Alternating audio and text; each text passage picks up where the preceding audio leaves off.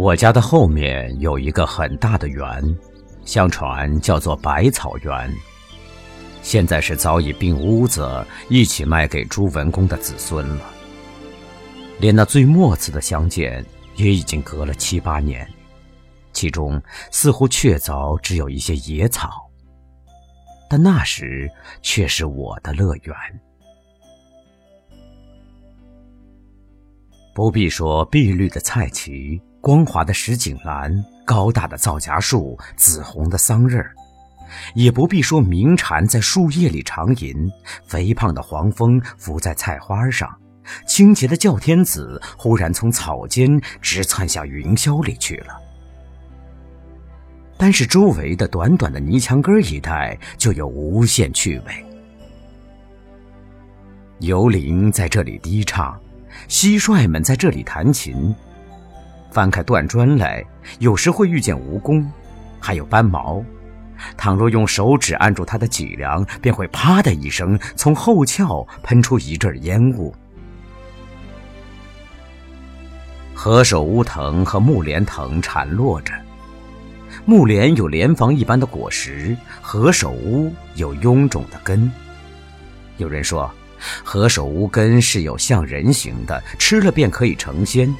我于是常常拔它起来，牵连不断地拔起来，也曾因此弄坏了泥墙，却从来没有见过有一块根像人样。如果不怕刺，还可以摘到覆盆子，像小珊瑚珠攒成的小球，又酸又甜，色味儿都比桑葚要好得远。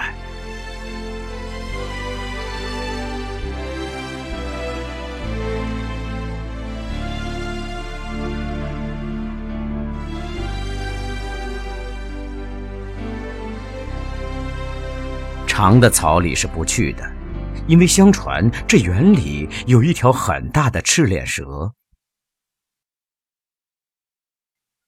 常妈妈曾经讲给我一个故事听。先前有一个读书人住在苦庙里用功，晚间在院子里纳凉的时候，突然听到有人在叫他，答应着四面看时。却见一个美女的脸露在墙头上，向他一笑，隐去了。他很高兴，但竟给那走来夜谈的老和尚识破了机关，说他脸上有妖气，一定遇见美女蛇了。这是人首蛇身的怪物，能唤人名，倘一答应，夜间便要来吃这人的肉的。他自然吓得要死。而那老和尚却倒无妨，给他一个小盒子，说只要放在枕边，便可高枕而卧。他虽然照样办，却总是睡不着，当然睡不着了。到半夜，果然来了，沙沙沙，门外像是风雨声。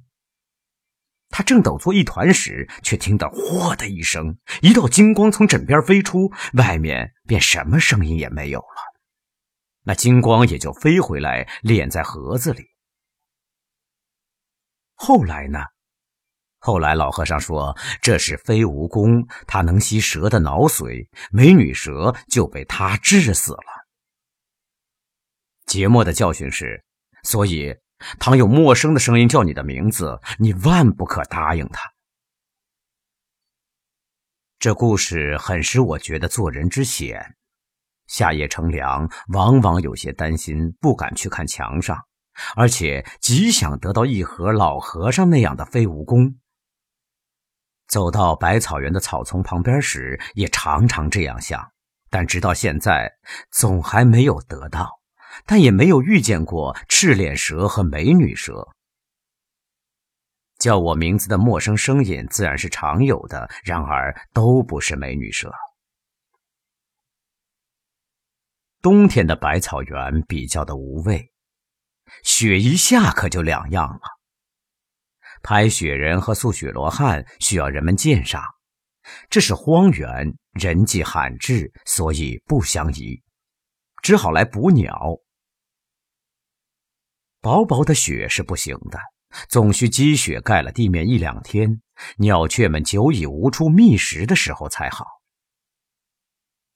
扫开一块雪，露出地面，用一支短棒支起一面大的竹筛来，下面撒些鼻骨，棒上系一条长绳，人远远的牵着，看鸟雀下来啄食，走到竹筛底下的时候，将绳子一拉，便罩住了。但所得的是麻雀居多，也有白颊的张飞鸟，性子很躁，养不过夜的。这是闰土的父亲所传授的方法，我却不大能用。明明见他们进来，拉了绳，跑去一看，却什么都没有，费了半天力捉住的不过三四只。闰土的父亲是小半天便能捕获几十只，装在叉袋里，叫着撞着的。我曾经问他得失的缘由，他只静静的笑道：“哈哈。”你太性急，来不及等他走到中间去。我不知道为什么家里的人要将我送进叔叔里去了，而且还是全城中称为最严厉的叔叔。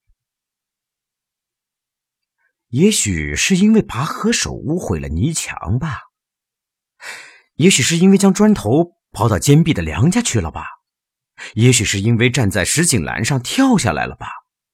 都无从知道。总而言之，我将不能常到百草园了。再见，我的蟋蟀们！再见，我的覆盆子和木莲们！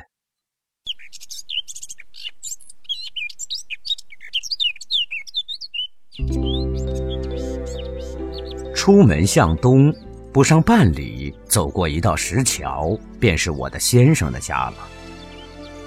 从一扇黑油的竹门进去，第三间是书房，中间挂着一块匾，道“三味书屋”。匾下面是一幅画，画着一只很肥大的梅花鹿伏在古树下。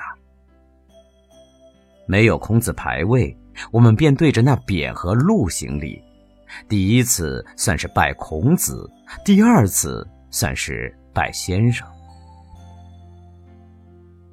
第二次行礼时，先生便和蔼地在一旁打理。他是一个高而瘦的老人，须发都花白了，还戴着大眼镜。我对他很恭敬，因为我早听到他是本城中极方正、质朴、博学的人。不知从哪里听来的，东方朔也很渊博。他认识一种虫，名曰怪哉，怨气所化，用酒一浇就消逝了。我很想详细的知道这故事，但阿长是不知道的，因为他毕竟不渊博。现在得到机会了，可以问先生。先生，先生，怪哉这虫是怎么一回事啊？我上了生书，将要退下来的时候，赶忙问。不知道，我才知道，做学生是不应该问这些事儿的，只要读书，因为他是渊博的宿儒，绝不至于不知道。所谓不知道者，乃是不愿意说。年纪比我大的人往往如此，我遇见过好几回了。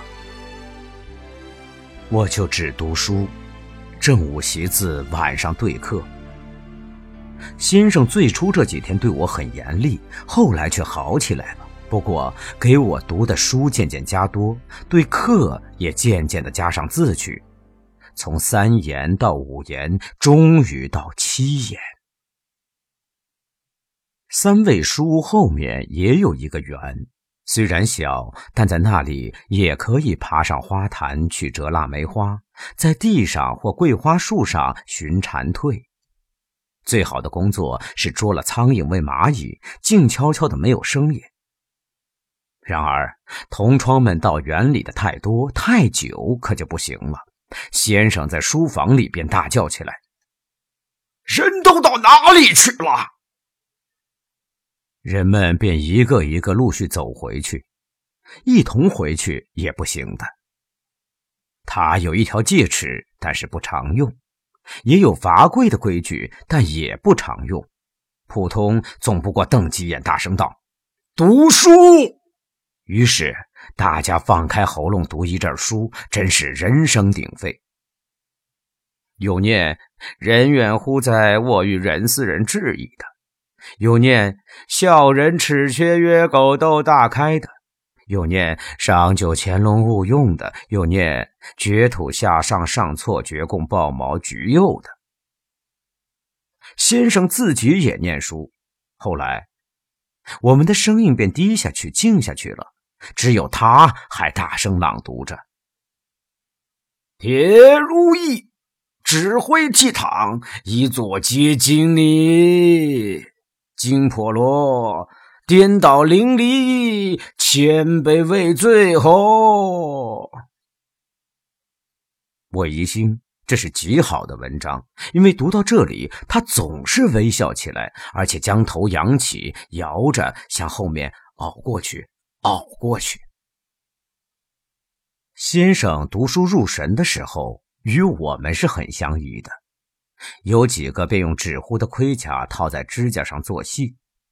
我是画画，用一种叫做金川纸的蒙在小说的绣像上，一个一个描下来，像习字时候的影写一样。读的书多起来，画的画也多起来。书没有读成，画的成绩却不少。最成片段的是《荡寇志》和《西游记》的绣像，都有一大本。后来因为要钱用，卖给一个有钱的同窗了。他的父亲是开锡箔店的，听说现在自己已经做了店主，而且快要升到绅士的地位了。这东西早已没有了吧。